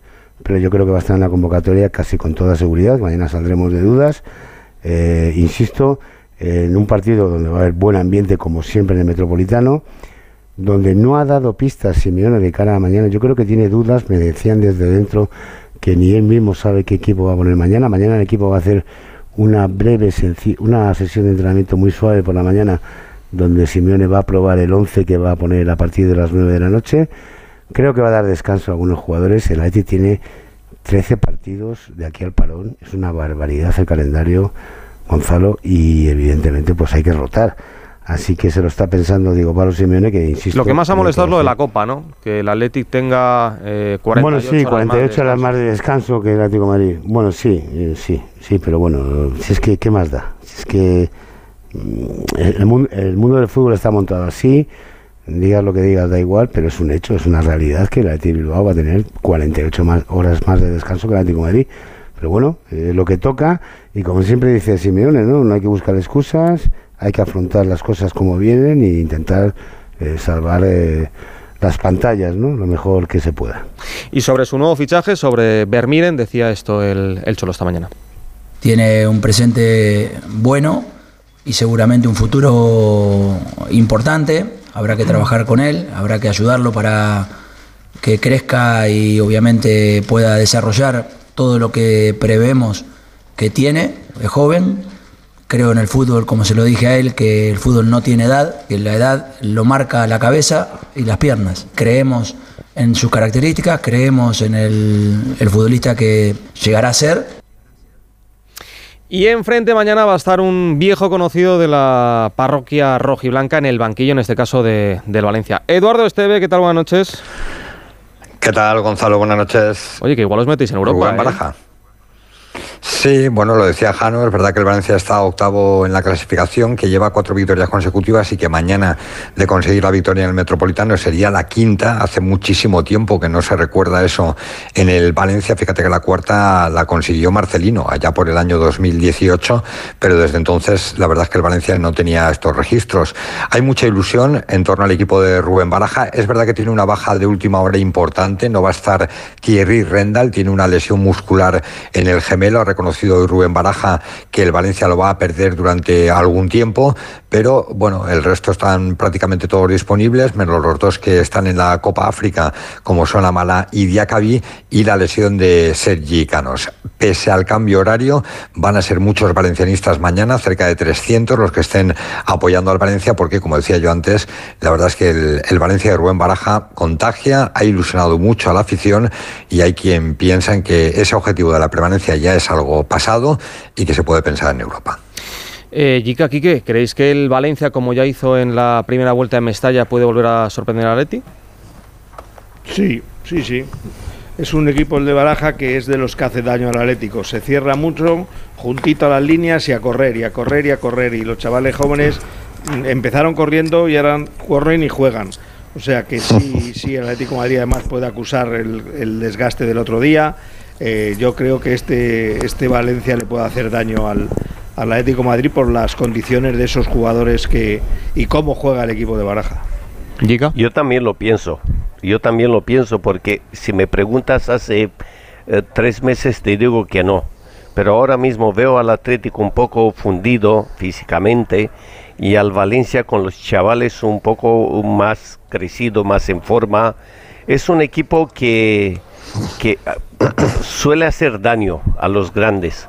Le ha hecho daño al, al Atlético, le ha hecho bastante daño cuando se pone a jugar al Madrid. Es un equipo muy difícil de batir. Esto me da la sensación. Ya luego veremos. Es un equipo muy peligroso. eh, en Mestalla lo, lo demostró contra el Atlético Madrid. Yo creo que está muy bien dirigido, creo que el Pipo Baraja le está sacando muchísimo partido al, al Valencia, un Valencia que venía eh, de otras temporadas en las que estaba luchando por la permanencia y ahora está octavo con 32 puntos a tan solo 4, 4 puntos de la Real Sociedad que es sexta con un partido más. Mm, cuidadito con eso, Jiki. Jano, ¿algo más? Bueno, pues que bueno, el Pipo Baraja es un fenómeno. No, habéis fichado ya a Kem, ¿no? Sí, eh, Moisés Ken, que la semana que viene va a estar por aquí por Madrid. Sí. Eh, y bueno, iba a decir que Valencia ha dicho Simeone, Cedido me hasta encanta final de como temporada juega. sin opción Hasta final de temporada, sí, efectivamente. algo más, algo más, Quique. Correcto. Que si, si los aviones se portan bien, puede estar mañana incluso en el estadio a las 9 de la noche. Ah, si se A portan mí, mal. a mí me han- ah, a mí- cuidado con esa. Efectivamente, puede estar mañana. A Efectivamente, dicho que- eh, el lunes está seguro. O sea que mañana puede estar viendo el partido, Moise Ken. Y a jugar. Decía es. De todas maneras, el Atleti tiene una cosa que se nos olvida. Decía Yika y tiene razón. El equipo está un poco fatigado. Se vio otro día contra el Sevilla, ¿no? Que evidentemente pues el cansancio hace mella. Pero tiene un acicate. La derrota hoy del Barcelona. Cuidado, ¿eh? Cuidado porque porque el Atlético de Madrid es cuarto, Claro, con eh, un si partido gana- menos, si está a tres eh, puntos claro, del Barça Correcto. y la lucha por la Eso es Champions y suficiente, es suficiente motivación en un campo que va a estar siempre con muy buen ambiente, con gente apoyando al equipo, que va la fuerza que a veces falta, Mm. la insufla la afición. Bueno, pues mañana que viviremos ese partido eh, desde las 9 aquí en Onda Cero en, en Radio Estadio. Jano, abrazo fuerte. Otro para todos, esta mañana. Quique, Yika, Esteve, os dejo descansar, que ya son menos 10 y tenemos que irnos al fútbol internacional. Cuidaros. Un abrazo. Un abrazo. Radio Estadio. Gonzalo Palafox. Right about now, the funk soul. Tête de Kylian Mbappé. Allez, Allez, Kylian Ronaldo y salte Ronaldo. En la propina Leo. El mejor que le va a pegar. Y abrimos nuestra ventanita al fútbol internacional con Miguel Venegas, Jesús López, Mario Gago y Manu Terradillos. Venegas, ¿qué tal? Buenas noches. Hola, ¿qué tal? Sin. Premier hemos tenido FA Cup, pero pendientes de la Bundesliga que está apasionante. Sí, fíjate que hoy ha perdido la pequeña ventaja de más que tenía Leverkusen con el Bayern. eh, la ha perdido porque ha empatado en casa contra el Mönchengladbach en un partido en el que es verdad que ha tenido ocasiones como casi siempre, pero ha tenido poca pólvora. Eh, Frimpong sobre todo ha tenido varias. Eh, Sik arriba, el sustituto de Boniface, que es que es el que sea el, el que estaba funcionando durante toda la temporada y que se ha ido a la Copa África. No ha funcionado y está lesionado además. Eh, yo tengo ganas de ver cómo funciona Borja Iglesias ahí como, como 9 del equipo. En el Leverkusen parece que todo funciona bien, pero bueno, hoy han empatado a cero y por contra el Bayern ha ganado. Es verdad que con mucho trabajo en Augsburgo, sufriendo más de lo necesario, seguramente o más de lo previsible, pero ha ganado el Bayern y eso hace que, mira, en medio de toda la crisis, Harry Kane lleva ya 23 goles y el Bayern está a dos puntitos del líder, en medio de la crisis. Y le siguen saliendo además novias a, a Xabi Alonso. Claro, una más. Toda ¿no? Europa y, a y no, por qué no jugó en el Barça nunca, sino en el Madrid, que si no le habría salido otra ya. Pero sí, claro, mm, todos más o menos entendemos que Tuchel no va a seguir en el Bayern y en el Bayern jugó Xabi Alonso. Y, ya sabemos que Klopp no va a seguir en Liverpool y Xabi Alonso jugó en el Liverpool. Así que bueno, va a tener por lo menos yo creo que dos sitios para elegir. Este, bueno, no, no lo sé, ¿eh? porque también se está hablando en Inglaterra de Cherby, de Dyke. Bueno, hay muchos candidatos, pero Xabi Alonso va a estar en todas las quinielas. Jesús, eh, mañana el, el Liverpool que juega en, en Anfield ante el Norwich, partido de FA Cup. Entendemos que el recibimiento a, a Jurgen Klopp será de los, de los buenos, ¿no? Caluroso. Sí, desde luego que sí. Eh, eh, la afición de Liverpool yo creo que ha pasado en pocas horas del shock y de la tristeza a ese sentimiento de, de agradecimiento para, para Jürgen Klopp, ¿no? Yo creo que sí que va a ser un día especial este y los que le quedan a, a Klopp de aquí a final de liga en Anfield, porque pase lo que pase esta temporada, que todavía no ha acabado ni mucho menos y el Liverpool está en la pelea por muchas cosas, es verdad que ha marcado una época. Todo el mundo eh, habla ahora en Inglaterra de Dalglish, después Benítez y después Klopp. Fíjate eh, cuál es el, el podium ¿no? en la historia del, club. Eh, el club lo sabía hace un tiempo ya, eh, esta decisión de, de Jurgen Klopp. Eh, se dice que había miedo de que se filtrase la noticia en Alemania porque se habían empezado algunos trámites relacionados con la mudanza y por eso se ha precipitado esta, eh, esta decisión. Era raro que mandaba Liverpool el viernes una convocatoria para rueda de prensa solo dos horas antes de que se produjera la rueda de prensa y, y venía, venía por esta situación y la verdad es que ha cogido en el club no, pero alrededor eh, a todo el mundo de sorpresa. Eh, barruntábamos nombres eh, después del anuncio de dimisión de, de Xavi Hernández y eh, comentaba Alfredo, ¿por qué no Klopp? Pero es verdad que Klopp en rueda de prensa eh, esta semana dijo que, que el próximo año, año sabático. Sí, ha sido muy claro y, y yo me lo creo. ¿eh? Yo creo que podemos ir des- descartando a Klopp. Entre otras cosas porque Klopp tenía contrato el año que viene. No nos no olvidemos. No va a decir ahora que se va porque no tiene energía y luego ficha por otro equipo el año que viene. No tiene ningún No sentido. tendría sentido. Y, ah, y además de no tener sentido no ser coherente, imagino que legalmente eh, el Liverpool le, le, le puede liberar de su contrato para que Justo. se vaya a descansar. No en el caso de que se vaya a fichar por otro equipo. O sea que yo eso lo veo muy complicado. Yo también. En Italia, Mario, en la Serie A, hoy ha empatado la Juve, que, que es líder, y mañana juegan los dos rivales de, de Barcelona y de Real Sociedad, es decir, Napoli eh, e Inter. ¿Qué tal, Gonzalo? Y ¿Qué tal, Mario? todo el Milan hoy en ese 2-2 de Tiago Mota, entrenador del Boloña, que yo no sé si es normal, pero que un entrenador sepa dos horas después, cuando juegas un partido solo, que Xavi ya no renovaba, o sea, que no seguía, a mí muy normal no me parece. Le han preguntado sobre eso y él ha tirado balones fuera, ¿no? Diciendo que su actual, su presente Ah. es el Boloña. Mañana, mañana juega el Napoli y ha habido el adiós de Xavi, ha habido el adiós de Jürgen Klopp, ha habido el adiós oficial de Víctor Osimhen del Napoli, porque esta semana Aurelio de Laurentiis ha dicho que Osimhen no va a seguir el año que viene en el Napoli y bueno, pues un montón de, de polémica en torno a eso. Eso sí, el que se lo lleve tiene que pagar 130 millones de euros de la cláusula de, de restricción. Osimhen que Está dando por hecho que lo van a pagar. Bueno, veremos, a ver eh. quién- a ver quién lo hace. Son, ¿no? son, son Y- muchos millones. Muy bueno, un Napoli que, que además viene de perder la final de la Supercopa Italia contra el Inter, que está en una situación delicadísima, que también busca entrenador para el año que viene porque Mazzarri no va a seguir. La polémica tremenda. O sea, el Napoli está peor que el Barça. Esto se, está- Bueno, pero veremos, eh, veremos porque luego llega, llega la Champions y, y los equipos cambian radicalmente. Falta todavía más o menos un mes para ese partido de ida y yo creo que las cosas van a estar, van a estar muy, muy igualadas. Y eh, mañana también que juega el París, Manu, ¿qué se dice de, de Mbappé por Francia? Bueno, está, en, si es en tema de futuro está todo un poquito más tranquilo, ¿eh? Está todo un poquito más tranquilo. ya Mañana nadie le pregunta a Luis Enrique, ya nadie le pregunta sí, a te iba a Kelaifi. eso. Eh, mañana tenemos partido muy bonito contra el Stade de Brest, que es el, equipo revelación, que son terceros, que ni son los que mejor atacan ni los que mejor defienden, pero atacan bien, defienden bien. Y va a ser una buena piedra de toque, porque son, se van a enfrentar contra ellos dos veces antes de la Real, eh, en Liga y en Copa. Y en la previa le han preguntado a Luis Enrique sobre. De forma indirecta sobre Mbappé, pero le han preguntado si es el mejor trío de ataque el que tiene con Barcola, con Dembélé y con Mbappé y le ha tirado un pequeño palito al trío, ahí eh, Mbappé incluido, sobre todo yo creo por temas de defensa. Le escuchamos. No, no sé.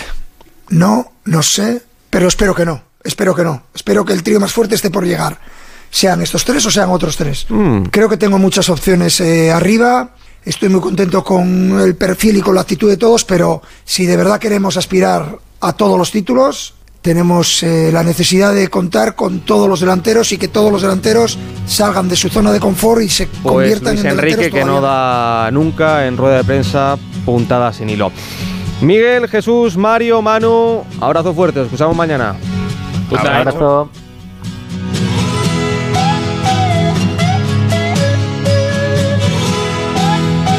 Y hasta aquí esta sesión nocturna de Radio Estadio con Andrés Aránguez desde las 3 y media de la tarde en la producción de este programa. Con David Peñalba en la técnica, les dejamos ahora con la Rosa de los Vientos. Nosotros volvemos mañana, mañana, más Radio Estadio a partir de las 3 de la tarde. Chao, chao.